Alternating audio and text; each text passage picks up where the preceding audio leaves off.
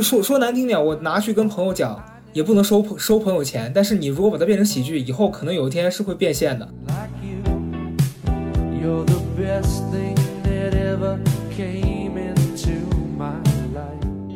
我突然意识到，就是说，笑这个事儿本身其实是有差别的。可能我们实际的效果都是笑了，就是不同的观众可能看同一个东西都是会笑，但是每人笑的层次是不一样的，包括他的那个回味可以回味的空间也不一样。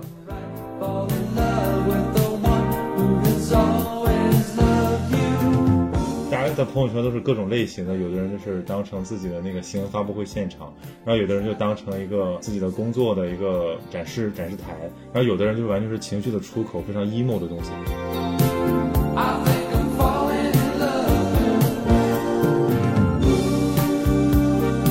大家好，欢迎收听本期的闲音期。然后我们今天请来了一位老朋友，也是有文化电台旗下非常受欢迎的这个小高老师，对吧？呃，高嘉诚，对小高的岛的岛主，现在逐渐也没有那么受欢迎了。所以我今天其实想找你聊那个，是正好有一个特别，就是感觉跟你聊得来的话题。然后，呃，因为之前一直约了，但是没有找到合适的话题，这次想来聊聊这个职场的心理。因为我就想，我身边这个混过职场，然后又特别丧，然后嘴还特别毒的人有谁呢？然后你大概出现在了前三位。那另外两位是，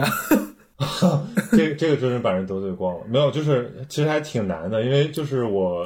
咱俩不是前两天在那个跟英男在那个乌镇戏剧节碰上了嘛。嗯。其实那时候比较匆忙，其实还没有怎么多聊。其实那个时候我就想说可以聊聊这个话题。嗯嗯。呃，然后我们这过了有大概小半个月吧，终于把这个节目可以录了。所以先来聊聊这个内容创作者的精神压力吧，因为我其实辞职也才三四个月。就刚刚最近有一个很明显的感受，就是从刚辞职的那个太爽了，然后到好像一切都可能的那种愉悦感里面，就是慢慢消退了，开始焦虑了，是不是？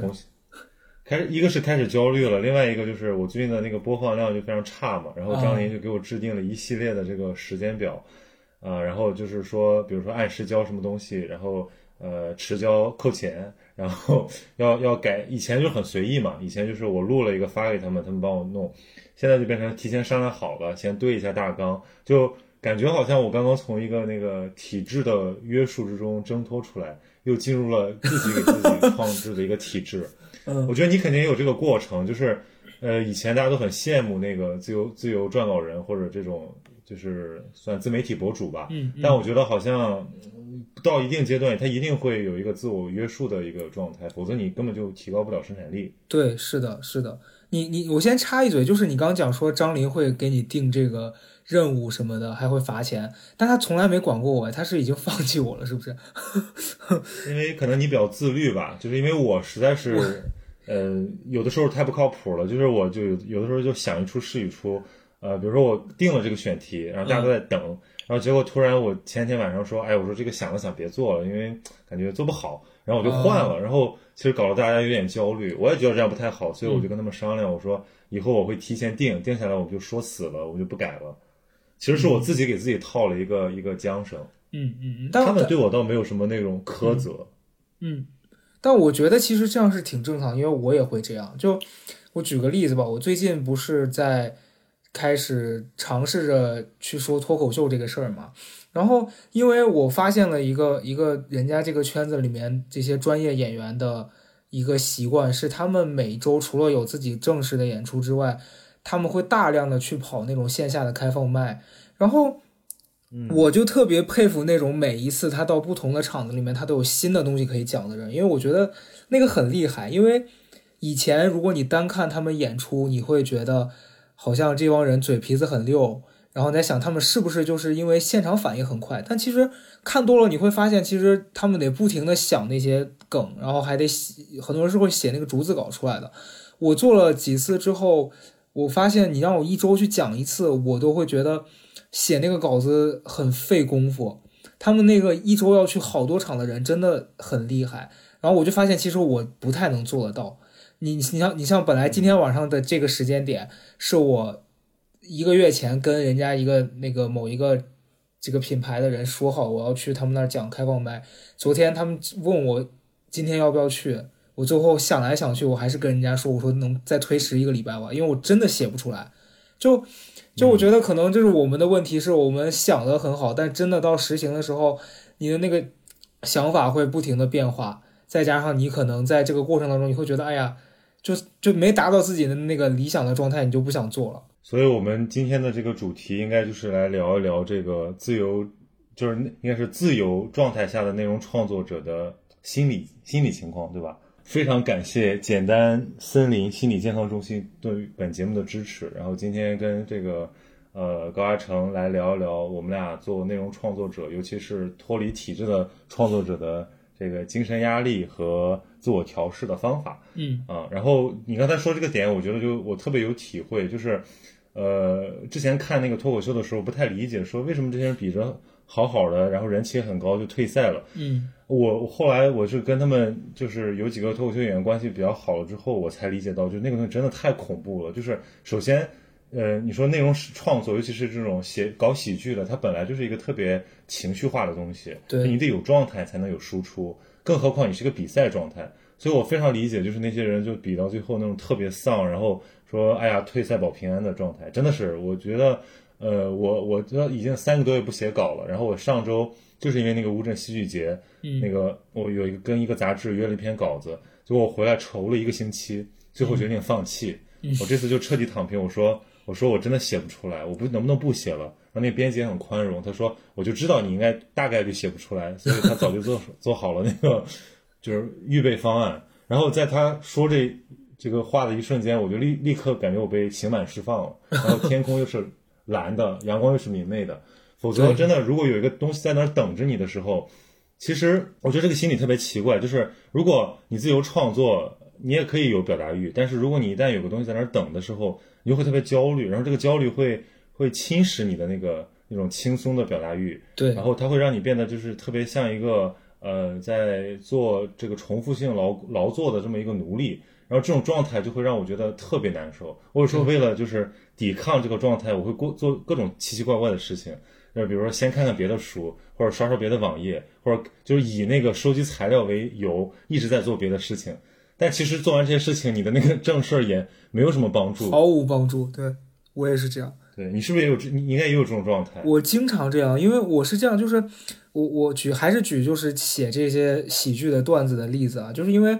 以前你没没接触人家这个行业，你会发现，哎，觉得好好笑啊！这东西可能我觉得自己平常说话嘴挺贱的，或者是跟朋友之间，你像我跟 Sherry 那些人，就每天说话口无遮拦，我觉得这些东西啊好好笑。但其实你要把它放到正儿八经的喜剧里面，或者是任何一个平台，它都没办法播，因为可能会有人说你不尊重某一个群体，或者是你这个话伤到谁，所以。现在变成了一种，你你即便是要创作，你也是被限制在一定的范围里面的。然后我在写这个过程当中，你就会在想，说我我的经验是什么？比如说我每次开自己的玩笑，我讲到自己，就他们说我甚至有点是自轻自贱了，就我的段子。然后我发我发现，我发现我每次写这些的时候，你真的去线下讲的时候，大家笑的就是很开心。但是一次两次之后，你就会开始，你的内心就会产生一个疑问，是说。我是真的觉得这个东西好笑，还是我知道我这样做大家听了会笑，让这两个念头就会开始拉扯。就我我到底要不要为了做出一个所谓的好笑的东西，去刻意的自轻自贱，就就会变成我的一个一个一个就是魔障。然后我就想这个东西它其实会阻碍我写东西。我昨天在犹豫今天要不要去的那个时候，我其实在家写了两个小时。我就越写，我越觉得我自己被限制在那个里面。就我觉得我的那些搞笑的段子，全都是在我自己脑子里面的那个套路里面的。所以后来我觉得算了，我说不如放过自己吧，就何必呢？哎，哎，这个感觉我之前跟那个小雨，他也上过奇葩说嘛，我们俩好像聊到一个非常类似的感觉，就是就是你在就我们作为这种素人，就是说白了就是这个自媒体人。他一开始能够被大家注意到，是因为你表现出了一种特别真实的状态。对。但是呢，你为了要把这个东西给加强、强化，然后你就开始，就有点像你说的，你知道对方、你的读者、你的听众可能会喜欢什么类型的，什么风格的，然后你就去，就有点像在演那个状态，那个会让你的那个真诚度受损，然后以至于你的状态就会受损，是，然后你就觉得自己就不是那么想说话了，有的时候。对对，就我我记得我好早之前看那个，呃，春夏不是之前上那个《奇遇人生》嘛，他追龙卷风的那一集，就当时网上流传的很广，就说啊，觉得春夏作为一个明星，然后一个演员，他跟其他的人不太一样。他是什么向往自由这些？后来我我记得我看一个也是另外一个综艺吧，他在里面讲说，他们公司的人就拼命的想让他再去做类似的事儿，他就不愿意。他就说我做这个事儿，我做一次，别人觉得我是很享受这个过程的。你要是天天让我去追龙卷风，不是像那有病一样吗？就谁谁会真的那样子呀？确实是这样子的。哎，但是我觉得你给自己出了一特别难的题啊，就你为什么会去搞喜剧？难道？难道写公众号和写书还不够有挑战性吗？你又去搞喜剧了？因为我是这样子，就是我我会觉得写书，先说写书吧，因为写书我自己其实也就只写过那一本书嘛。然后其实在我自己的标准里面，我我说好送我一本的呢。哦，我我现在我明明天送你。好了，就是因为因为我我那本书其实已经是三年前的事情了。我现在在看我我我在我自己的博客里面讲过很多次，就说我现在再回头看，我都觉得那是一个特别不成熟的东西，我都不太敢自称自己是所谓的作家或什么，就我觉得那就是年纪小的时候写着玩的东西。然后我现在有的时候又会有一点给自己设立很多阻碍，觉得说啊，以我现在自己的能力，我写不出一本所谓的我觉得应该值得被被当做。一个好的作品被别人读的那样的东西，所以我一直在在用这个借口在麻痹自己。当然，我今年可能好一点啊，我开始至少尝试着去做一些别的东西。以前是完全就觉得那写不出来就算了，反正饿不死。然后公众号是因为其实现在看公众号的人越来越少了嘛，但我自己是觉得，其实你还是可以根据你自己想写的东西去创作啊，干嘛？但我会觉得公众号就是会有一种。也可能是我自己心理的问题啊！你听了之后，你你你给我一些感受，就我会觉得，我我如果真实的写一些自己最近心理上的问题去跟大家分享，看公众号的人有好多是那种，就他并不了解你是什么样的人，他可能是曾经因为你写的某一个热点话题关注到你的这样的陌生网友，他突然看到你去袒露你自己的内心的时候，他会上来教育你，或者是甚至是指责你，我又有一点害怕把自己的。这一面暴露给那种完全不熟的人，所以就导致公众号我也不是那么想，就是像以前写日记那样子的心态去做它，就就变成它卡卡在中间不上不下的，嗯，然后呃为什么会做播客？是因为我觉得播客里面你可以承担你我刚才说的做了这方面的内容，就我我做播客这么长时间，我最大的感受是你可以在里面跟大家分享一些你最近的。苦恼也好，你最近对很多事情的感受也好，就听愿意花时间来听你做播客的人，其实他们是更愿意跟你在这方面稍微懂你一些的。对，对他，因为他都花了时间来听你了，其实他就是很愿意去理解你的这些。但公众号它还是有一点碎片化的，就大家是用很短的时间，所以其实没有那个时间，其实也没有那个义务去了解你到底怎么了。所以，所以这就是我我我不做这个，然后跑去做喜剧，是我觉得喜剧对于现阶段来说，就是你在台上你的这个东西好不好笑，和你今天的状态好不好，就那个反馈是非常及时的。就你今天这个段子真的好笑了，底下人就是会一下子炸掉。你这你这个不好了，然后大家的反应你也能看得到。就我其实是一个特别需要正反馈的人。就写一本书，可能你要写写一年，但那个那个很快。我觉得你说到这个正反馈，我就太有感触了。就是我觉得我之所以从那个媒体辞职，就是因为我觉得一方面是他的那个正反馈的那个供给渠道有点受阻了，就是感觉就是没劲，写着写着感觉好像你多写一篇少写一篇，不管是从稿费还是从这个反馈上来讲，好像呃价值感不大。然后再一个就是它那个周期就会变得特别的。不及时，比如说，对，可能你写写快稿，可能几天弄出来的，你不会期待它有什么特别好的效果。那如果你准备一个东西特别长，比如说你真的花个一两个月，那个真的很很磨人，然后你未必能坚持得下来。然后比如说，如果你写，就有点像段子手抖包袱一样，如果你呃效果好了，可能马上就会受到反馈，这个就是特别有成就感的一个事儿。对对，因为我我自己有一段时间是公众号做的比较多嘛，然后书就没有说一直在写了，因为那个时候我发现公众做公众号这件事儿可能是工伤吧，感觉就他他的那个反馈是非常及时，比如你今天你写了一个热点，呃，很快大家就会因为这件事儿在被讨论，就会过来给你回复，然后然后很多人会跟你在底下进行交流，但他带来的那个反面的效果就是，很多人只要跟你观点不同，他就会过来骂你。然后你的这篇文章可能也是今天这个事儿热着，它就会被很多人看到。明天过去了，就立刻就过去了。就那个东西，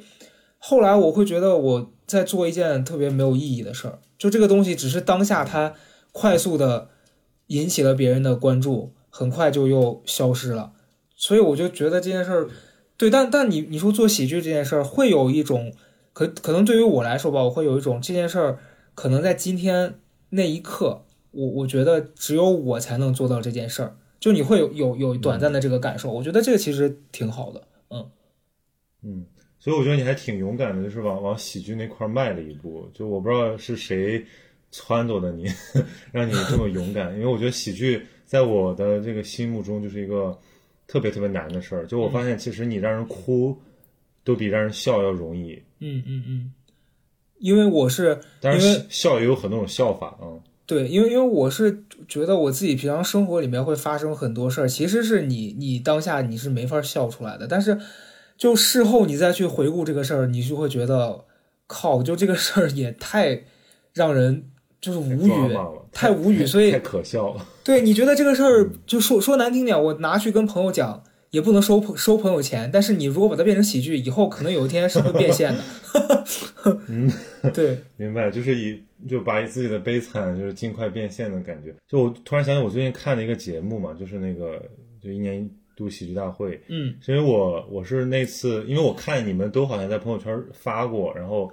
呃，但是我我因为最近就一直事儿很多，我也没看，包括脱口秀那个脱口秀大会我也没追完，嗯。但是我那天是跟一些老师聊天儿，就是一帮哲学教授，他们说他们最最近在看一个节目，觉得特有意思，就是这个喜剧大会，嗯。然后他们主要是对这种就是编写分离的这个这种模式特别感兴趣，包括对这种 sketch 的这种在中国的这个流行感到新奇，然后我就去看了一下，我真的我真的还觉得蛮高级的，就是我觉得这个东西跟以前的喜剧节目不那么一样，比如说什么是欢乐喜剧人啊，或者说那种就是小品大赛一样的东西，我觉得它这个里面的那个表达就非常鲜活，就是它里面更多的是一种创作者心态，就你明显的感受到那些玩法的不一样，比如说有人就是演的像以前的小品，然后有的人更像一个脱口秀，然后有的人就是撒狗血，然后有的人就是那种拿拿那个证据，但是这就是他一本正经的胡说八道，你就会觉得特别好玩，就是那个那个三毛保卫战那个讲脱发那个，对，我看了好几遍了，我就每次看都会笑。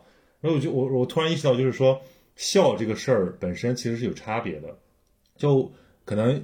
我们实际的效果都是笑了，就是不同的观众可能看同一个东西都是会笑，但是每人笑的层次是不一样的，包括他的那个回味可以回味的空间也不一样。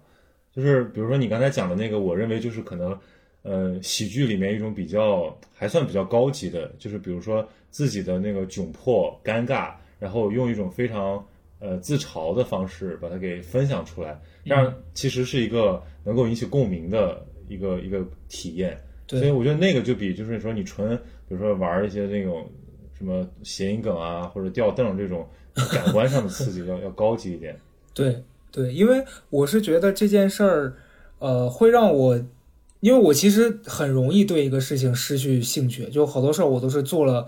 一段时间之后，我突然觉得哎呀没劲了，不想搞了，就就算了吧。但这件事儿我我做了，其实现在有虽然也才几个月吧，但是我会发现，你会在收到正反馈之后，会想着说下一次我怎么能把这个事儿做得更好玩儿，就它会让你嗯没有那么大压力，因为你觉得这事儿它跟你的生活是分分不开的，因为你每天你都得过这个日子，然后这个日子当中你就会遇到很多各种各样的事儿，然后它都有可能变成你的素材，你就会觉得挺好，挺挺好玩的，嗯嗯。那你有没有那种就是感觉可能会炸？比如说你收集了一个段子或者什么嗯一个梗，但是就是彻底凉掉了。我觉得那个也会给人一点心理阴影吧。有我觉得好像有啊真的有，因为我发现其其实就是你知道大家私底下聊天的那个环境和你在那个台上跟一群陌生人讲的肯定是不一样的。我我之前有一段时间我在我那个播客里面讲，就那段时间脱发了嘛，就我还不是不是像赵英男那种脱，我是有一天突然斑秃了，就早睡起来少了一块头发。就他其实是我那一段时间特别焦虑的事儿，因为我我就在想，我怎么可能就好好的就就遇到这种事儿呢？然后你这个事儿你拿出去跟别人讲，所有人都觉得天呐，就分两派，一派人是露出特别遗憾的表情，说：“哎呦，你怎么搞的呀？天呐，你要注意了。”然后另外一部分人就嘲笑你，就说：“哎呦，你怎么年轻轻的就这样了？”哈哈哈然后我过了那个阶段之后，我就会开始想说：“不行，我说这个事儿我经历了，我一定得把它变成一个就是对我有帮助的东西。”我当时就写了一篇稿子去报了一个开放麦。你们你知道现在脱口秀大会火了之后，效果的那个开放麦有多难爆，根本就嗯很难成功，因为内卷到不行，里面全是他们已经红了的演员，就普通人是嗯很难被选中的。我好不容易被他们选中了一次，我觉得可以了。我那天就去讲我那个段子，哇哦，底下鸦雀无声啊！我当时真的想死，就就后来是你这样讲的时候，倒我觉得挺可笑的。对，就这这事儿可怕的就是在于，因为其实是这样，就我后来发现个规律，因为其实还是底下的人如果对你是不熟悉的，你上去你不能直接讲那些事儿，因为你没法把大家带到你的那个环境里面，可能你就单纯的拿说斑秃这一件事儿吧。你想让大家体会的是你你整个的那个状态和和你当时对对这件事儿的焦虑，事后你觉得很好笑。你如果上来讲，大家是进不去的。我后来在那个之后，我去做另外一个尝试，是我前面讲了一大番我自己的事儿，让大家知道我是谁了，我再去讲这个，就就一样的段子，但是完全效果就不一样了。所以我发现这个东西还是得不停的去练，你才发现那那个规律。对，就是我我这个播客第一期就是采访思文嘛，就是嗯嗯嗯我其实当时就是觉得，因为因为国外很多那个做播客的很多都是喜剧演员，国内其实也是，嗯就是因为喜剧演员他本身就是一个对生活非常有洞察的这么一种敏感的状态，嗯然后他又非常善于就是谈话。呃，不会像做记者做文化访谈那么单调，就他那个聊天的那个艺术，那个分寸感掌握的很好。然后其实我我我就是因为这个原因，我就萌生了一些做播客的，就是想法。嗯然后我当时跟思文聊的时候，就在就在讨论这个事情，就是说那个喜剧的分寸感到底怎么去把握，那个特别微妙，它根本不是一个呃，就好像是一个按照那个流程手册一样能够给学习出来的。对之前我不知道你知不知道，就是交大有一个有一个人，他们是夫妻俩，就是叫他们说相声，然后他们就把相声给那个流程化了，哦，我就是我看过，还要挑战郭德纲什么。对对对，我看过那个节目片段。对，我们我们就不说人家名字了吧，嗯反正就是一度也挺红的。我也看过几个他们的那个呃表演，有的也确实挺挺好玩的。但他们呢就参加了那个就东方卫视做了一个相声大赛，就郭德纲郭德纲弄的，嗯，特别无聊。就他们上去就是感觉好像这帮人根本不懂什么是喜剧，还要教一帮老相声演员就是做人的感觉。嗯然后我当时就会意识到，其实就喜剧就是一个就是一个熟练工，这个它的那个分寸感的把握，完全就是在你的经验里面。就比如说同样的话，你让比如咱俩演，跟郭德纲和于谦演，就差别非常非常大。对对，而且我觉得任何这种事情，你一旦把它变成一个像流水线一样的，你说要有一个公式，有一个规则，听起来就很无聊了。干嘛非得要一样的呀？就就这些事儿，我就想到我我原来我大学的时候，不是我大学之前艺考嘛，就当时我我在那个学校上课，然后有有一次就呃老师布置了一个作业，让大家看一个那种纪录片儿，然后那个纪录片儿看完之后，他给大家布置的一个题目是说，你们要给这个纪录片起一个名字。当时我那时候去学，那个时候我本来对这件事儿的兴趣是很大的，我就很很积极，因为我其实平常就是很不爱在老师面前表现，我就举手想说那个名字。后来当时说了一个名字，那老师就说不对，我当时就很震惊，说为什么会有名字是不对的？就你让大家起名字，所有人如果都起一样的，这件事儿不诡异吗？然后后来那个老师真的就他起了一个类似说什么什么成长的代价之类的吧，就这种很很很奇普通的东西，他就说这个片子就应该叫这个名字。然后那次之后，我就再没去听过他的课，我就觉得无聊。就这种人能教出来什么有创造性的学生吗？就就再也没去。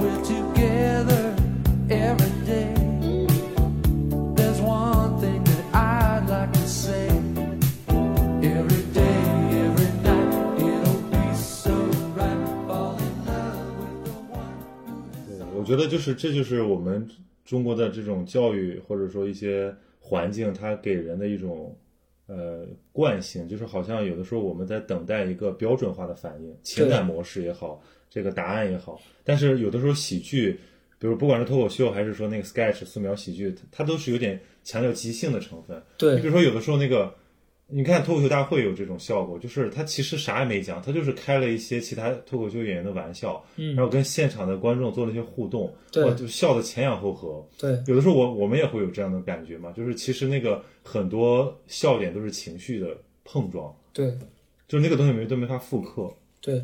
我觉得我是觉得你在当下的那个环境里面，你只要跟。一部分人可能你们连接到了，就你让这些人感受到了你在说的这件事儿和你的当下的那个情绪，其实就算是有一点点成功了。就我前段时间，呃，有一次跟英男录播客的时候在讲嘛，我就说我我有时候去讲这个，我讲了一件事儿，可能这件事儿我其实没有放下，但是我拿出来开玩笑，结果你发现大家笑得特别开心的时候，你你自己甚至有一点说天呐，你们是不是人啊？你们笑这么开心，但是。后来我就想通了，我觉得这事儿就是这样的，就可能当下这件事儿你还有点犹豫，但真的你能拿出来说让别人开心了，这事儿事后他能帮你更快的放下。就所以其实情绪这件事儿，如果能够被你用在创作上，或者是其他各种形式上，让它抒发出来，就就对你来说其实是个挺好的帮助。嗯，哎，我这样听起来感觉好像去做尝试着去做喜剧是你自己就是。缓解情绪问题的一个出口是吗？呃，其实算是算是，因为我做了这个之后，有一段时间，就胡德明就跟我说，他就就我的一个朋友，他就说他他说你看你以前做公众号早期的时候，你写的那些东西，跟你现在去讲这些开放麦什么的，其实是有点像的。他说只是你你用不同的方式在找一个情绪发泄的出口。然后他就说：“他说你不要担心自己没素材，他说你就把你平常遇到的那些人事儿，你捡回来，你就够讲一年了。”我想，其实也没那么夸张，但是确实它是一个一个我发泄的出口。对，因为我太常遇到奇怪的事情了，我真的可能命里面就是 有有些什么。没有，我我我就早就 get 到了你那个气质，就是我觉得其实你那个气质就挺像那个脱口秀演员的气质，就是我看你朋友圈嘛，就有的时候呃。大家在朋友圈都是各种类型的，有的人就是当成自己的那个新闻发布会现场，然后有的人就当成了一个呃自己的工作的一个就是展示展示台，然后有的人就完全是情绪的出口，非常 emo 的东西。然后你就属于那个中间的部分，就是你又是一个内容创作者，但你又是要有就有有一点点要表达真实自己的那个情绪，然后就有的时候就特别可乐。嗯嗯嗯嗯，因为我我我我也不知道我是从什么时候开始的，就其实我早期也是属于那种就是喜欢发一些 emo 的东西在朋友圈里面的，但是你也知道，我认识的这些朋友都不是什么好东西，就是当你发的这些 emo 的东西，他们就会在底下嘲笑你。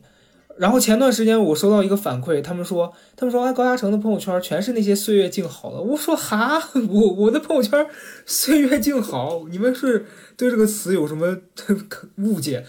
就就我后来在每次发的时候，我是觉得当下可能遇到这个事儿，让我真实的产生了一些疑惑，或者是我觉得这事儿本来挺好玩的，我就会发一下，嗯。所以，所以其实我觉得喜，我觉得我觉得喜剧就是在这个。收集生活情绪的这个部分，倾注一些精力，对，可能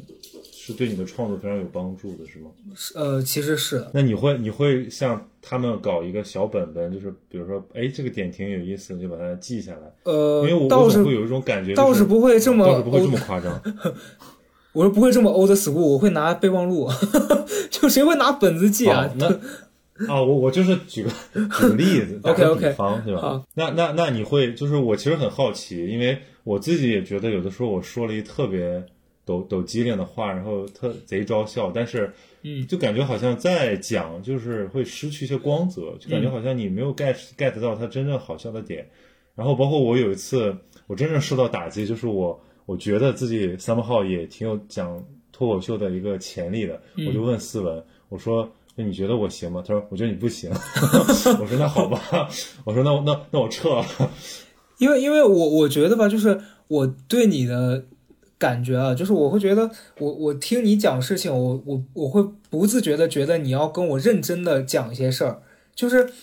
嗯如如果我遇到什么我解决不了的问题，我是会觉得我可以来请教你的那种感受。但是大部分人愿意来找我，都是他们觉得说，就我我发现我可能有某种气质啊，就是很多人都特别愿意跟我分享他自己的那个小秘密，或者是他最近遇到的一些就是难以启齿的话，他们会来找我。但是真的遇到什么需要指点人生迷津的时候，他们不太会找我。但是 我觉得因为他们觉得从你嘴里也得不到什么 对他们可能觉得？听到我的建议之后，他们就觉得算了吧，就 对，就就是我觉得还是跟人有关系。嗯所以你你是属于那种就是消解型，但是不建构。然后我我可能反过来，嗯 没有，我现在就觉得，因为我最近就是还是刚才那个困境嘛，就播放量上不去。我觉得我节目风格可能也做了小半年了，快，就是感觉一种风格已经穷尽了，就是这个自然清新讲道理的风格，就是再这么讲下去，已经没有人愿意听了，因为大家都很很累，大家就是这个精神压力都很大，就是没有人想要听一个人特别正经的给他讲道理，尤其是他讲的是一些我们都知道的道理的时候。嗯所以我终于我终于幡然悔悟，我决定就是我以后我要放弃这件事儿，就是 怎怎么了？要把说嘛 说要把节目停掉啊？听听起来不不不不，那不能停，这个话可不能让张老板听的。OK 没有 OK，不是把节目停掉，而是换一种说话方式。就是因为我以前那种节目都没有经过策划，嗯就是有的人会以为我是有一个台本，其实没有，就是我完全是，呃，可能想了想，然后可能甚至会列个提纲，但是我从来不会写那个逐字稿之类的东西，嗯我都是就是自然发挥，所以说白了，那就是我平时说话的一种风格。是但不是全部风格，因为平时还有很多那种对话，还有和那种插科打诨的东西，他没办法一个人对着镜头表现出来。但我觉得那个东西可能才是更吸引人的嘛，因为它是更鲜活的、更这个有趣的。你你你这样搞下去，你节目会不会就是突然开始走偏啊？就听起来感觉你要是你要尝试一些这个可能，那那我就开始有点期待了。我但但 就以以前从来没看过是吧？就是我就是以前听过几期，对，但是我想说你你要开始抱着这样的心态做节目，我就要开开始看看，就是跟我这种就是同同类型的这种竞品的节目，一步一步走到哪儿去。你不你不觉得这事儿特别难吗？就是一个风格的这个内容博主，然后扔到市场上，然后可能就是人家喜欢你一阵儿，或者说可能就是那么那么些人喜欢你。比如说你可能有几十万的粉丝，然后、嗯呃你想要再有一个更大的突破，其实都是很难的事情，因为你要改变嘛。就好像说一个演员他本色出演了一个戏，小火了一下，他要成为一个真正的好演员，他必须拓宽戏路，去能有更多的角色可以去演。我觉得我现在可能就要面临这么一个过程的开始了。就我现在已经发现，我靠我吃我自己那个人设的老本，已经已经差不多了。那你自己会担心说，就是如如果做了其他尝试，会发现说好像还是没什么变化之后，就就是你你会提前做这种担心吗？你这么悲观吗？不是，就就对，这是我的一个疑问。也有可能了，嗯嗯嗯也有可能了。但是我觉得，就是我有一个，就是算是原则吧，就我觉得我没办法去，呃，真正的去表演什么东西，因为我觉得那个对嗯对我对我来讲太太难了。呃，就比如说有些那个练习生啊，或者是那个演员啊，他们真的就是可能在荧幕内、荧幕外的性情都差很大。那人嗯家可能受过专业训练吧，对吧？那我觉得我很难做到，就是我可能只是说去挖掘我性格里面的另一个方面，比如说把那个很很很荒诞、很那个很神经质的一个方面去发发挥一下，然后可能为那个本来就很理性、很抒情的节目增加一点增加一点那个好玩的一个色彩，嗯，可能就是这样了。对。但我我觉得啊还是，我觉得你在想这件事儿的时候，就是你把它当成一个自己想要做的这样一个方向，可是你在做的过程中，你你要是刻意的话，这事儿也是大家听得出来的，因为你你这个感受，我最近也也偶尔会想到，就我前段时间在出门的时候，我在听别人的播客嘛。就我其实常听的播客不是特别多，就是有几个。你像那个姜思达的那个播客，我有时候在路上无聊的时候我会听，因为我我每次点开他的播客，我的心情都是我要听他今天又要发什么疯。就是我觉得他他的那个播客有一个特别神奇的点是，他每次他一个人他都能造出一个感觉请了一个马戏团的那样的一个阵仗，太神经了，又又是敲锣打鼓，然后又在那边讲一些特 特别奇怪的事情，我就觉得。我要我就想说，如果我同样是我一个人录，我能这样吗？后来发现好像不太做得到。就我我发现大家喜欢我的一个人讲的时候，其实是我真实的坐在这儿跟他们讲我最近哪一件事儿，这件事儿给我的带来的折磨，还有让我痛苦的那个程度。最后这件事儿可能我和解了，或者说我真的就是没法和解。大家喜欢可能是因为他觉得我这部分打动到他了，但如果我。整集都发疯，别人就会觉得你是不是最近压力太大了，所以就没 没没必要那样，对吧？嗯，就就是我江，你说到江达这个播客，我觉得特别神奇，因为他开始做播客呢，我就看小宇宙推，然后我听了大概五分钟我就退出来了，嗯，我就想他怎么回事儿？这个而且就是一个，因为我我我们做播客或者说做什么那个呃视频都是本着一种媒体思维嘛，就是策划，嗯，但是江达那个完全是有点。就有点像一个真真正的真人秀的播客，然后会让你觉得不适应、不理解，但是喜欢的人又特别多。我有个朋友，我身边有个朋友就特别喜欢。我说你为什么要老听呢？他说就感觉说，因为他是做创意的嘛，做广告的。他说就是想跟你的心态很像，就是桑达他对于情绪的捕捉还是非常有一套的，而且就是他是试图去把自己就是以以他的人生作为一个创作作品的那样的一个一个状态。所以。他经常会给人一种奇思妙想的启发，呃，所以我觉得这个就是一一类一类人的人格能够去实现的一种一一类作品，就他只是讲他自己就好了，嗯，然后有一些人他就是一定要把他的表达跟他的内心想法隔离开，就比如说以以前很多记者他的职业训练就是这么要求的，对，所以这个就很难，我也想学，但是也学不了，对吧？所以我觉得你的播客其实。呃，因为我看你那个上首页的那几个，不都是有的还是你的单口，就是就完全其实就是你在讲一个事儿，比如说讲这个，就你你那期上首页，我印象还就一次，就一次，就是那一次，其实我我也不记得我当时为什么要讲一个那样子的话题了，好像就是说那个什么如何变成一个自信的人，好，我就上过那一次但那个标题就很好，对。大概大概也是当时受到了别人的影响，就随便起了一下，结果没想到居然被选中了。感觉感觉感觉那个就是你你这种就是完全不是能策划出来的，都是好像情绪到了，就是那个那个泪已经在那个眼眶里打转了，然后这个时候就是说释放吧，然后就就有真情流露了，演是演不出来的。其实对，因因为我我觉得这其实你你你刚讲说像你现在这个阶段遇到的困境，可能是因为你。觉得自己现在受到了一定就是自己的限制，然后觉得可能是不是要有更多的可能性被别人看到，然后自己能把路走得更宽。我觉得我做了这么长时间的，不管是公众号啊什么的，包括现在做播客，我最大的限制就是我是一个完全被感性驱使的这样一个人。就大家喜欢我的人，也是因为觉得我的个性他可能很喜欢你。你不管是说公众号里面。毒舌什么犀利的那一面是有些人喜欢，觉得说啊听你讲这些东西很过瘾，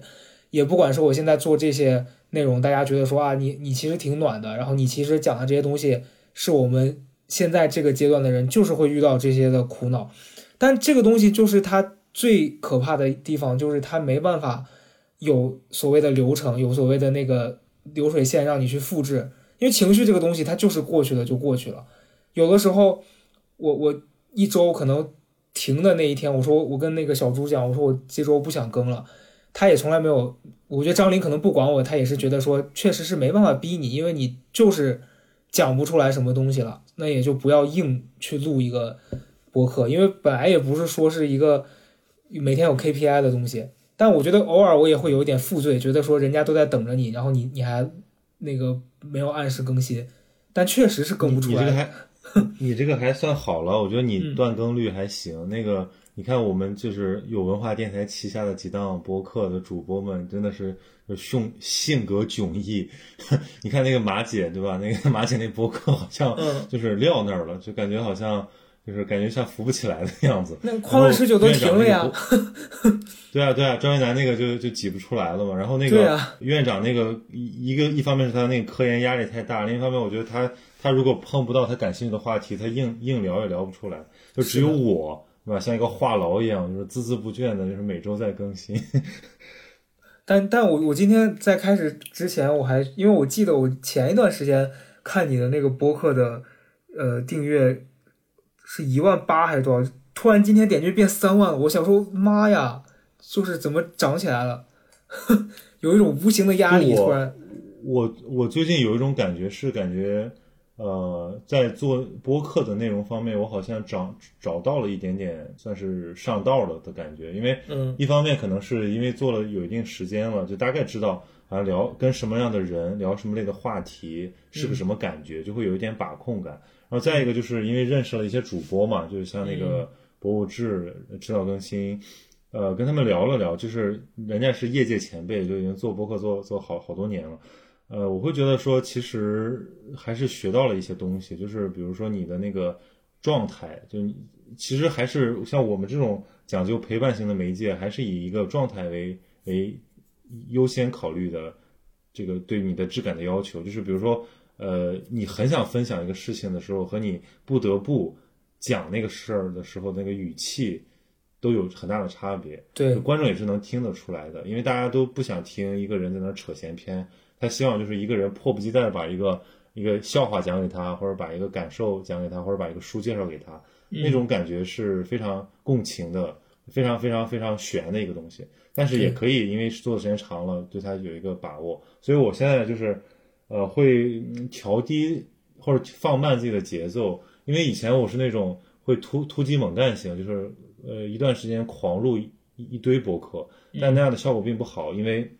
要把自己掏空，掏了一点情绪都没有，然后你那个你感觉好像就自己就是一个说话机器，所以现在就会知道啊，要悠着点儿，比如说一周最多录两期，然后不太好的还囤一囤，放一放，修一修，实在不行就就不要了。对。对，我觉得做这个确实是要有这种，就觉得如果不好就可以舍掉的，因为它不是一个说我非得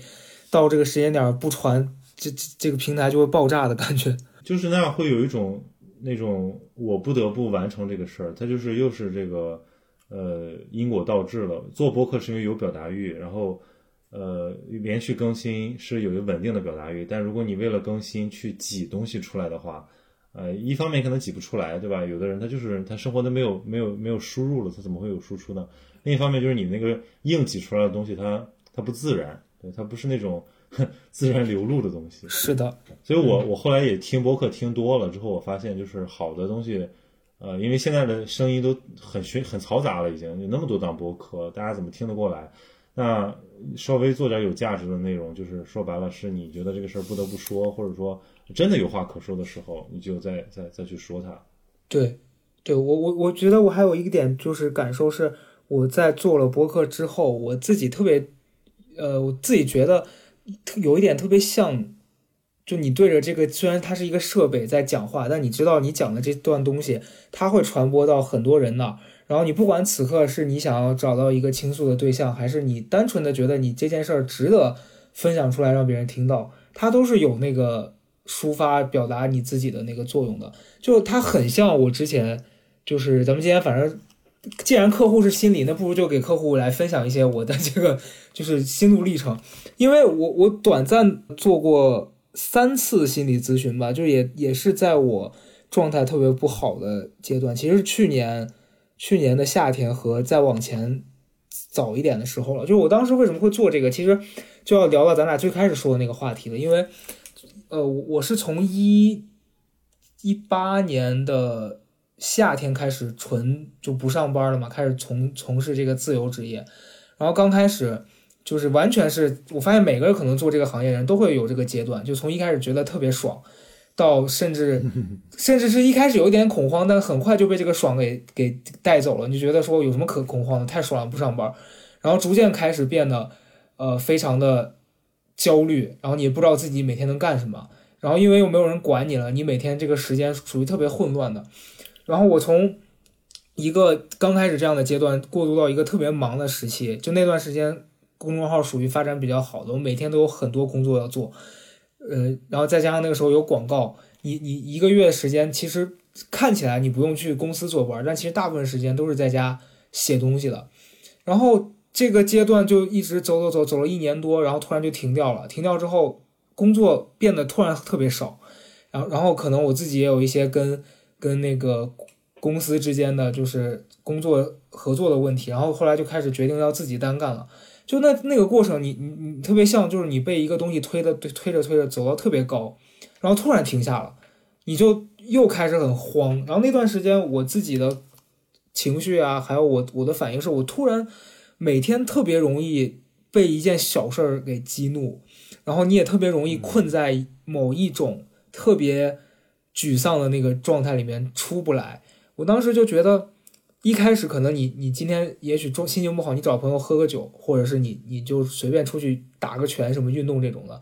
也也就消耗了。到后来根本就没办法，我后来就就是我第一次去看心理咨询，是我在说来也很荒谬，你知道我我是怎么找到那个人的吗？是我在豆瓣上面看到一本书，然后那本书他他是讲一个心理咨询师他在做各种心理咨询案例的时候。他把自己多年来的这个经历写的一本书，我当时就买了这本书。然后那本书，那本书的那个册页有一个他个人的微信二维码，我就扫，结果真的扫到了。太不靠谱了吧？就你哎，很像诈骗，是不是？我当时扫了，扫完之后，我就给他发微信，我就问他，我说：“老师你好，我说我想就看你的书，我觉得特别有共鸣，然后我自己也有这方面的需求，想问一下您。”有没有时间？结果对方没回我，隔了一天吧，回了我一条巨长。然后那条内容就是说，呃，就第一、第二、第三，什么第一，我位置，我的那个办公室的地理位置在哪里？第二，我的工作时间是几点到几点？第三，你如果要来预约，先付定金，定金不退，就是完全是这样子的，有一个特别强硬的那那那样的一个条，就是条款发过来。我当时就犹豫了一下，他一个小时好像是八百块钱。我我当时就问问我朋友，那还是一个算是不便宜的一个一个中档位的一个，对，它是比较价格中档位的。然后我就我就去了嘛，我当时因为他毕竟都能他毕竟都能出书了，应该还算是个咖了吧？哎呀，我跟你说，现在谁都能出书，我都能出，别说他了。反正就就就我就去了，去了之后我就按照他发的那个地址，反正是在北京，具体是哪，我现在也想不太起来。反正是一个比较偏僻的那样一个。商业中心，我就我就进去，按照他的那个地址找到他，是是在一一个大楼里面，那大楼里面有好多那种小的企业，他在当中一间是属于有一个小门面，我就进去了。进去之后，那个女那个女的，呃，叫她老师吧，就那个那位老师看起来年纪也不小了，可能得有五十上下，然后是长发，然后他的那个整个办公室打扮的也非常的。怎么讲呢？也不能说他诡异，诡异有点过了，但是就是确实看起来怪怪的，就挂了很多那种毛茸茸的玩具啊，什么人偶那些的，就就看起来好像很温很很温馨，但是看久了你会觉得有点像恐怖片的那种。他就因为我早去了五十五分钟，他就说咱们到点再开始，然后就让我一个人坐在他的那个咨询室里面，里面有两个特别破旧的沙发，我就坐在那儿等他进来，就等等等等到到点他就进来了。他就跟我说：“你把手机关掉，咱们这一个小时不要被打扰。”然后我我他就开始问我：“你你你有什么想要跟我聊的吗？”我就开始跟他讲，反正我我把我那一段时间我的痛苦、我的原生家庭什么的全都跟他讲。但是整个过程就特别奇怪，我因为我虽然没做过心理咨询，但是我看过很多这种案例，至少你在我说的过程当中，你会给我一两句互动吧。他是那种，不管我怎么说，他都沉默，他就看着我在那边 安安静，高级是吧？对他完全沉默，然后等到我停下来想要索求他的回应的时候，他就会看着我，然后点头。我想说你说话呀，大姐，我花了钱的，就气死我了。他一句话都不说，然后说到第一个小时嘛，我说大概五十几分钟的时候，我我都有点累了。我想说这也太累了，完全是我在这儿给你表演，你你一句反馈都不给。就说完之后，他看了看表，说啊，那今天就差不多了。说是这样子的，我那也太坑人了。太坑了。你你你听他说，他说啊，那这样子，呃，我的时间很紧，如果你还要约下一次的话，你今天就把定金交了。我当时听到这儿，我我就我就百分之九十确定他是个骗子。就你任何问题都没给我解决，就你我也不要求说你帮我把问题解决了，你起码你跟我一些互动吧。我今天就是去咖啡厅买杯咖啡，店员也应该跟我聊两句吧，气死我！我觉得至少是，我觉得至少是那个样子，就是有的咨询师他确实在开始咨询的初期，他不会进入到比如说建议这个层面，甚至说一直他都不会给建议，但是他至少会跟你说明，就是我们这个阶段要干嘛。比如说，一般他都会进，他比如说一呃大概四到八次不等，说我们这是一个接触期，就是说我们来呃，比如说你要跟我交代一些你的基本情况、你的成长经历、你的一个行为情感模式，然后让咨询师了解你。再一个呢，他会给你科普一点点，就是说他们，比如说他不同的流派流这个治疗方法，它有一些特征，他至少让你明白你在干嘛。如果像你这么弄，我觉得一般人都会懵掉，就会觉得在浪费时间。就是我觉得任何的心理咨询，它都是为了保证一个高质量、可持续的一个治疗的过程。如果上来他就这么搞，那他不可持续了。就我完全是一个花花了八百块钱去给他表演单口喜剧，你知道吧？就是所以付费。所以你决定后来就是 决定后来到一一众人面前就是表演。我就是励志励志把我那个损失的八百块钱赚回来，你知道吗？我要求不高，有一天我的票能卖到八百块钱，我就。退出。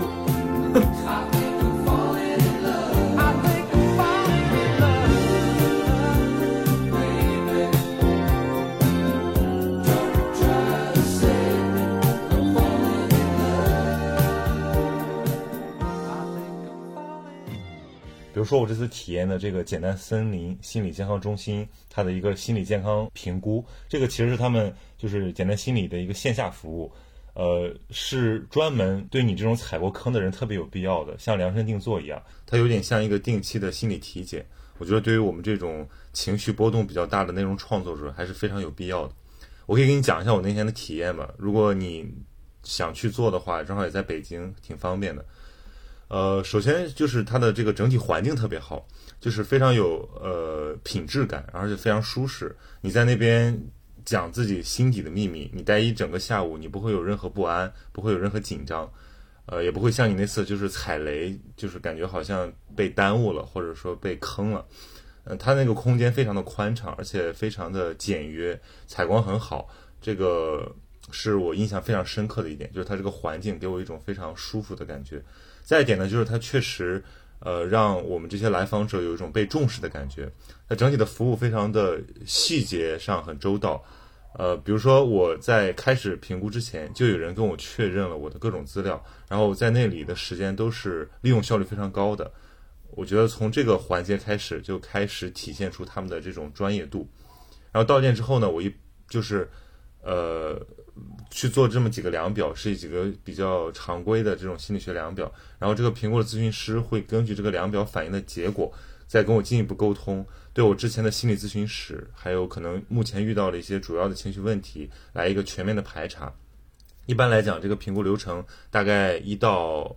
一个半小时，然后评估结束之后，你们还可以再聊一会儿。然后我那天就是跟咨询师又多聊了一会儿。呃，然后我在那个空间里面回味了一下他对我的这个评估，然后也看了一些他那边呃比较呃有趣的一些心理资料，然后出来的时候天已经黑了，然后整个体验就变得非常的完整。所以，我我觉得我不是在帮那个简单心理做推销，我觉得这其实是一个科普，我们都是一点一点才会知道说这个专业怎么能够帮助到我们，那必然需要一个非常靠谱、非常专业的群体，然后去做一个非常。呃，优质的一个体验。就如果你碰到的是歪门邪道，那我觉得你当然会觉得这个东西不管用。所以我身边那些对这个心理咨询就非常呃负面、很妖魔化评价的人，我觉得他们大部分可能都是没有体验过优质的心理咨询服务。对，或者是像我一样，就是因为没有一个专业的渠道，找到了一些不靠谱的，就留下了一个印象，你会觉得特别差，然后以后你就不想再通过这样子的方式去解决你的问题了。对，是的。我在简单森林做的这个心理评估，其实就是去解决这种问题的。去评估的人有一大部分人是我这样的人群，就自己感觉有些问题，但其实又不知道这个问题出在哪儿。这个评估有点类似于你进行心理咨询前的一个分诊台，它会根据你的这个评估结果去匹配一个呃适合你的心理咨询师或者其他形式的这种心理支持的资源。我觉得这在国内来讲还是一个比较领先的一个设计。其实我最后的评估效果还是不错的，就是整体上是。嗯，暂时比较健康。然后他们为我开了一个比较呃科学的一个报告，然后和后续怎么去呃处理一些情绪问题的一些建议。比如说我去医院是要能够根据自己的病症去这个科室挂号，然后看病。那在心理咨询这个方面，我觉得呃大家先要确认自己问题的这个种类和严重程度，然后再找一个合适的咨询师。这个其实是一个比较呃我觉得比较重要的一个事情。当我经历了这一次之后，后来我我是我当时是有一个朋友介绍我去了另外一个公立医院里面找到一个大夫，然后他也是做心理咨询，但因为他实在太忙了，我就跟我做了一次之后，那一次我感受挺好的，可是他下一次预约是要到半年之后了，我就想说，天呐，就如果我我的那个焦虑和抑郁的程度。很严重，半年之后我早就应该疯了吧？但是后来我发现，就聊过那一次之后，我有很很好的缓解掉那个不好的情绪了。我就想说，那我就转移转移注意力吧。后来我就花钱，真的是去请了个私教去做健身了。所以其实每个人可能调对调节自己情绪的方式是不一样的。我反正后来有效的通过别的事情把这个事儿给转移掉了。再后来我就开始看一些相关的书了。就我其实最近还在。读一个这方面的书，就是那个书叫，呃，也许你该找个人聊聊。就他，他是一个外国的心理咨询师写的，对那本书，我觉得真的挺好的。就我其实推荐大家，如果有有那个兴趣的话，可以买一个呃繁体版的翻译，因为那个翻译可能要更更鲜活一点，因为可能就是简体版它里面有一些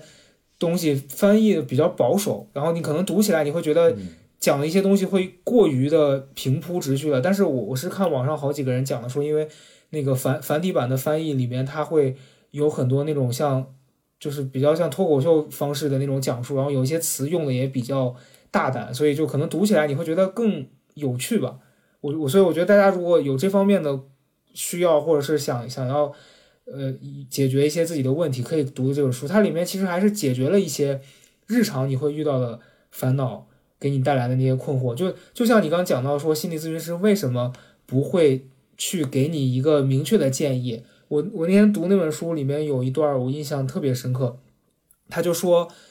为什么就是心理咨询师不去给你一个很明确的方向，让你去做什么？他其实每个人都是不喜欢被别人控制的，所以你虽然去找他们做心理咨询，是想要听到他们给你建议，但他如果真实的给了你一个建议。你你可能你的第一个反应不是说去听他的，而是对，而是你会觉得你凭什么控制我的人生？然后这件事儿其实不会帮你解决你的问题，就是他们起到的作用是帮你认识到你自己问题出在哪里，然后让你自己去做那个选择。我觉得这个事儿本身挺有趣的。对，其实你说那个太对了，因为尤其像我们这种就是脑力工作者，就是我们自诩吧比较敏感，算是比较懂人情世故。你在处理这个。你情绪感受上的困难的时候，你说如果这个咨询师他真的给点建议，说个什么话，我们难道不会觉得很荒诞吗？因为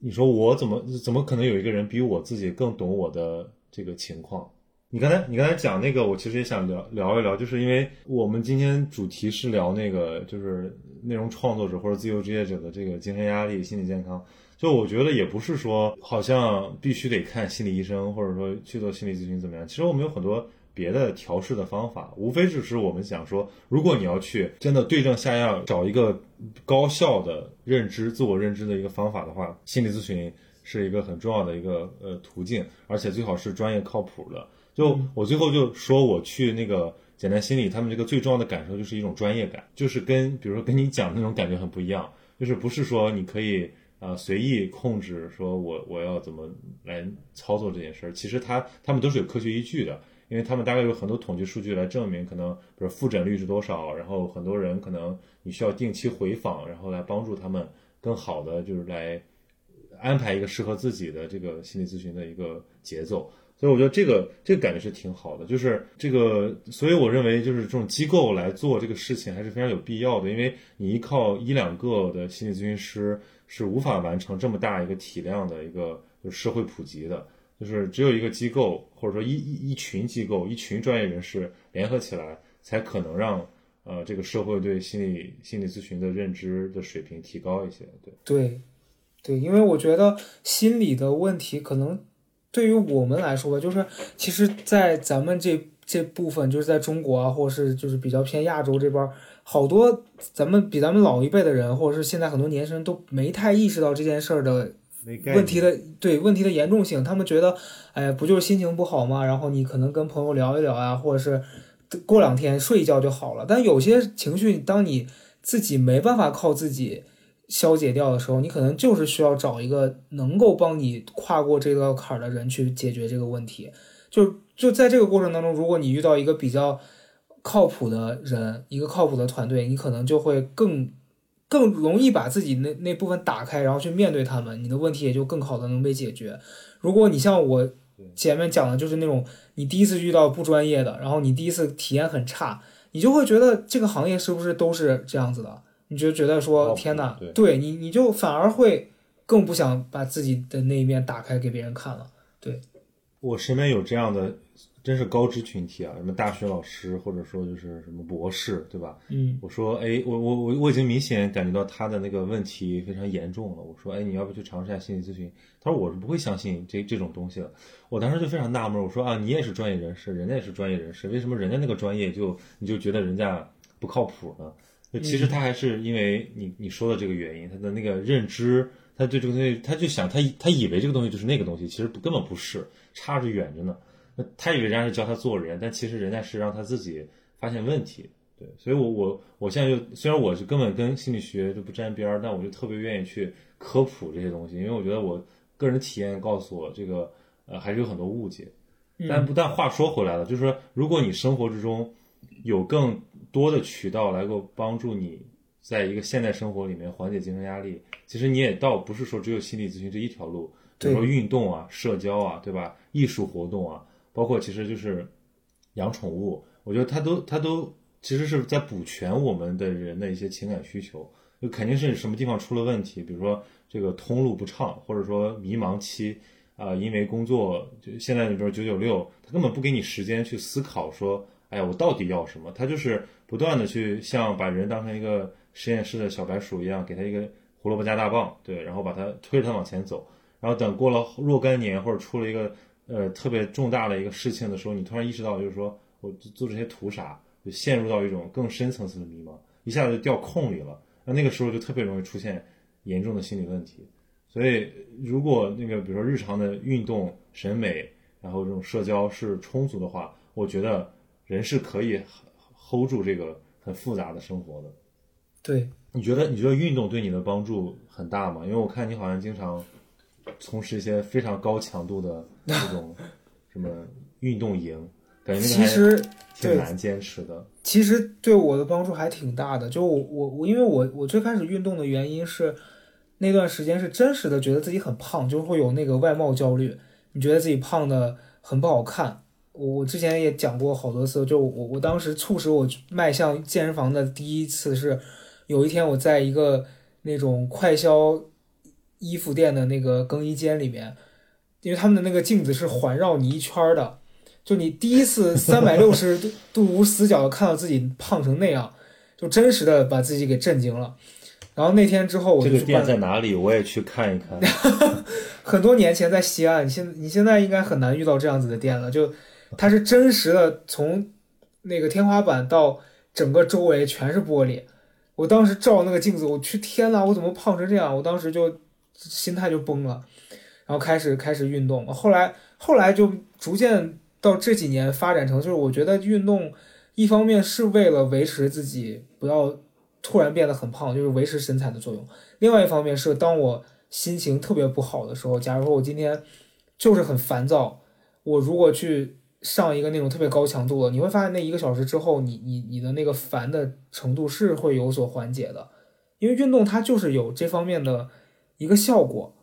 但是我也要建议大家，如果你真的特别烦躁的时候，也不一定真的就是要去做这个，就就毕竟你在做这件事儿的当下还是要专注。因为我就有一次是当时不知道发什么疯，那天反正心情很差，去上那种团课嘛，就你刚刚前面讲的那种训练营的，它有一个有一个环节是要举那个杠铃，我当时就是不知道在举受杠，伤是吧？对我在举杠铃的时候心里在想别的事儿，然后直接就掉下来砸在我脚上，我当时就想说再也不想，对就是就是运动也是要讲究那个，真是很专业的一个事儿，就你必须得非常专注去做，这样一是效果才能好，第二才没有危险嘛。对，对，因为因为我我是其实就我我想讲的是，因为我其实以前对请私教这件事儿是非常抗拒的。我觉得那东西你自己就能做了，干嘛还得花钱找人家帮你做？不是缺心眼儿吗？让人家骗钱什么的。就最开始会有这种心理，但后来我在去年的时候，我真实的请了大概半年的私教，是因为我觉得我在我那个阶段，我就是没办法通过自己去达到一个更好的效果了。所以我只好去找人帮助我，因为可能好多人都说你应该找一个朋友，你应该找一个呃，就是练得很好的人去让人家义务的帮助你。但其实这件事儿跟你做心理咨询有一个很像的地方是，就像你心情不好，别人就说啊，你找个朋友聊聊就好了。朋友不一定有时间，然后朋友也不一定能很好的共情到你此刻发生的什么。就算他一次可以，但他也不，他必他没有那个精力去每一次都帮你解决你遇到的问题。所以就是，可能如果你真实的遇到这个问题是特别需要被解决的，专业的人可能真的是能更好的帮你解决这件事儿。嗯感觉好像我们在就是安利完了心理咨询师，又在安利健身教练，私教对好贵啊。对但但是但是我 我也有这种感觉，嗯，因为我也是从今从辞职之后，我也找了个私教，因为嗯我自己其实以前还算是有这个有健身习惯的，但是自从做了记者之后，生活就不规律的一塌糊涂，就再也没有这个健身的这种，因为其实任何东西，尤其是锻炼这种事儿，你不规律就相当于没有嘛，你根本达不到效果。所以我我真是痛定思痛，我就是雇了一个教练，然后前两个月效果还挺明显的，然后直到我又又一次出差了很长时间，嗯彻底就就就落下了，然后我才意识到，其实他们的这个督导也很重要，这个跟你找个朋友的感觉是不一样的，因为朋友不会像朋友不会像一个你雇的那种教练来，呃，那么那么那么那么冰冷的去督促你。再一个就是因为你花了钱了，所以你确实心疼，你必须得去。对这这个也挺重要的。对，就像就是说如果我们有心理咨询师朋友，我们能跟他聊聊就就应付了事嘛，就跟做了咨询一样嘛，肯定不可能的呀。那对除非你的教，就是除非你的朋友是一个资深健身教练，他还有很有空，你们俩关系还非常好，否则你你想蹭一个那个 健身搭子是很难的一事儿。是的，其实其实就很像你说，就像你以前做记者，然后今天如果你碰到的朋友都上来就跟你说，说哎，曹宁，我最近那个家里遇到一些经济纷争，你能帮我写篇稿子曝光一下吗？就是你你会觉得有有病吗？对吧？对啊，对啊，是，对，嗯。然后我我最近除了那个呃健身之外，我找到了一个缓解精神压力的方法，就是社交。嗯，这个社交不是还不是说以前那种就是呃找人吃饭的社交，我这个社交就变成那种呃大规模，就是面面向不同群体的这个新社交。就比如说我以做播客或者说以办学校为名义去认识一些新的有趣的人，然后就比如通过在组组织什么观影会啊、读书会啊，就把他们给组织起来，就是感觉好像一直是有个场子需要我去热的感觉。嗯呃，这个好像对我来讲也挺重要的，就是因为我感觉每个人的性格里面，他的那个对人和呃对人和关注的需求不一样。像我是一个非常需要就是别人呃给我能量，然后我也给别人能量，就是既有人让我爱，又让我能够爱别人的那么一个人。嗯就是所以说这个时候我我眼前如果有一群人啊、可以被我安排，我就变得特别的呃爽，就特别有存在感。说白了就是。然后这个社交就是跟我以前在广州那种单点社交不非常不一样，那种单点社交其实也挺快乐的，但是你还是觉得好像缓解不了一些你的那种非常非常深邃的孤独。那现在回回上海了嘛，就是有一堆人等着我去组局，然后等着我去，就是其实他他们也有社交需求，包括很多老师。那我来去张罗这个事儿呢，他们也觉得挺好的，他们也会支持，所以我就会觉得我就有事儿做，然后又可以让我自己心心情很开心，所以这个可能也是一个算是一种良性的一个刺激吧。嗯嗯嗯，对。我，因为你讲到社交这件事儿，我会觉得我以前的工作会很大时间范围的要求我去做社交这件事儿，所以有有一段时间，我想到社交我会觉得很累，然后我又不太愿意去花时间做这件事儿，就就他后来就变成了一个我在逃避的事情，包括现在也是，就如果跟那种。有的时候我会觉得别人其实很热情，可能跟那种不太熟的朋友，人家上来说啊没事儿出来一起喝个咖啡什么的，我会觉得哎呀好累，因为我很怕把这种社交变成了像工作一样，还出去搜索啊干嘛的。但是其实有的时候，当你需要这件事儿的时候，其实还是应该去跨出那一步去做，就是不要给自己太多的那个设限，觉得说哎别人一定是。通过这件事儿要要有什么目的啊，或者怎么样的？就你把它单纯的看成一个社交，它可能也就只是今天就是一个短暂的你们俩之间的这样一个交流。就我觉得有的时候真的是要克服你心里面的那一个别扭的那一块，因为我我是一个这样的人，我经常会在做一件事之前就预设这个事儿最坏的那一个结果。就像你前面你刚咱们在聊，你说你要转型嘛，我说万一转了没有用怎么办？就是我我的思维里面。经常会想到这些，但是有的时候你意识到这个问题在哪儿了，就就你会发现，你你就想办法去改变它就好了。就感觉这个东西就是得不停的做，不能停止。像健身，像呃什么学一个乐器，学做心理咨询，或者包括社交，它都是要持续的，呃才有可能是良性的。所以我觉得好像我们对抗的不是孤独，不是什么那个社恐，我们想对抗的是不规律这件事儿。就包括我觉得所有的那个，对，就是呃，自由职业者，他好像都是在跟不不规律对抗，因为说白了，他逃离了管束，呃，把自己扔到一个巨大的不确定性之中，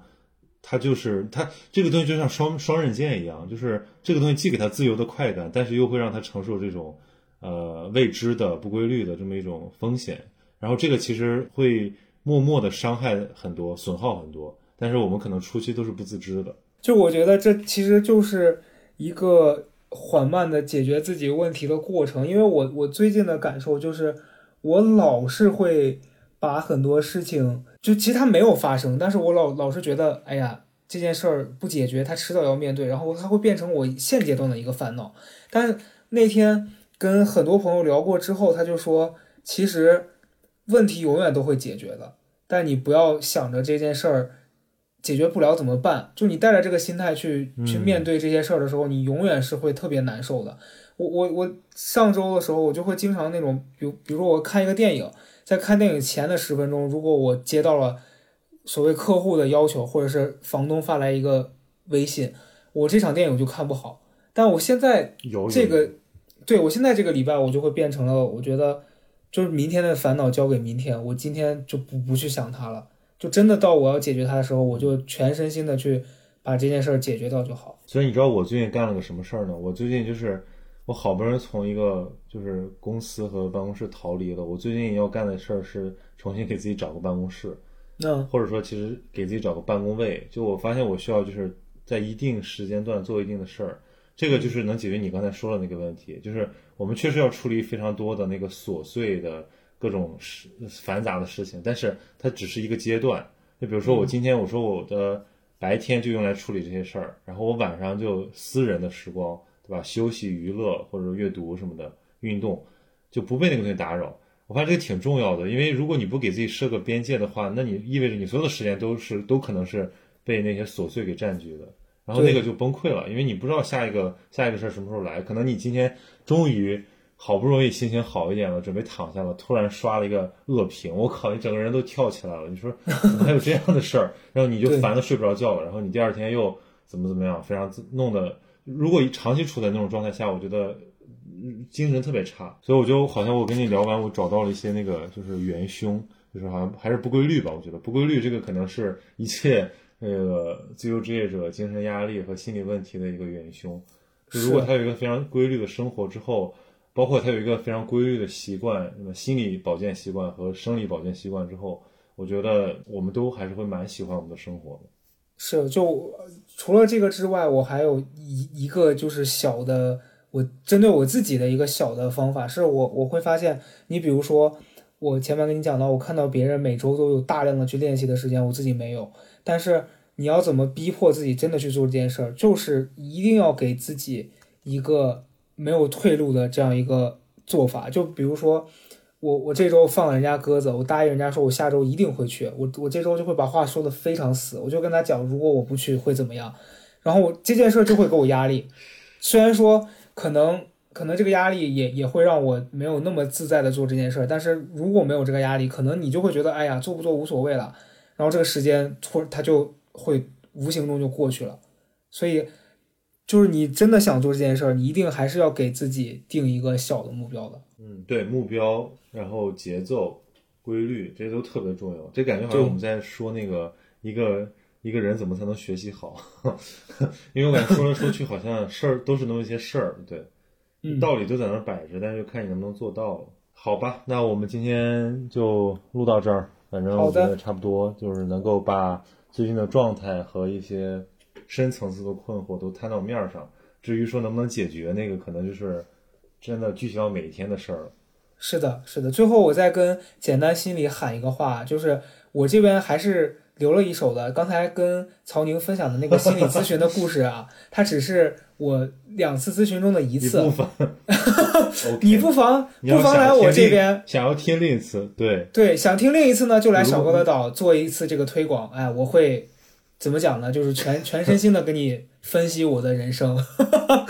好了，开玩笑。还是姜。姜姜还是老的辣，对，就是我们其实做播客的人，还是希望就是我们的听众能跟我们，我我我觉得还是得制造一些这个积极的东西吧。是的，不说发光发热吧，至少也让人家觉得听完这个东西，应该是喝了一口鸡汤，而不是就是吃了一口那个很恶心的东西。所以我们希望大家就变得快乐一点。然后包括我们其实带的这些推广也好，或者说那个我们自己推荐的书也好，不管是。人家那个支持的还是我们这个自干五的，我们都是觉得有价值才会推的，否则呃也是对不起大家。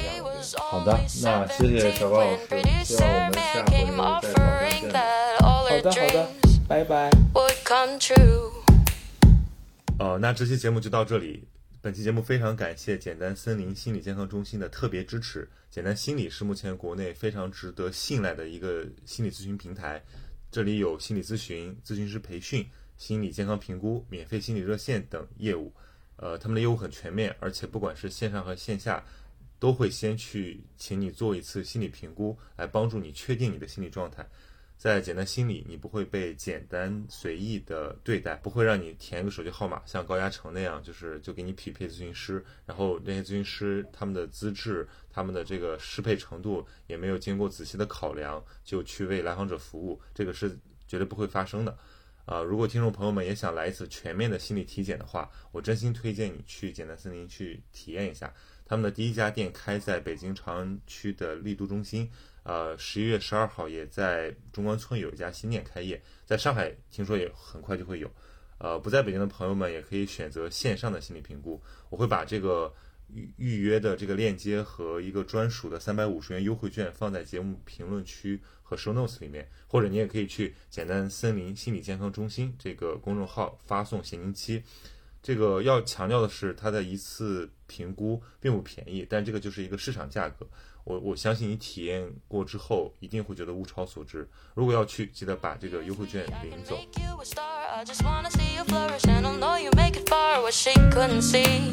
Was he was in it for the money? Uh, uh, uh, uh, uh.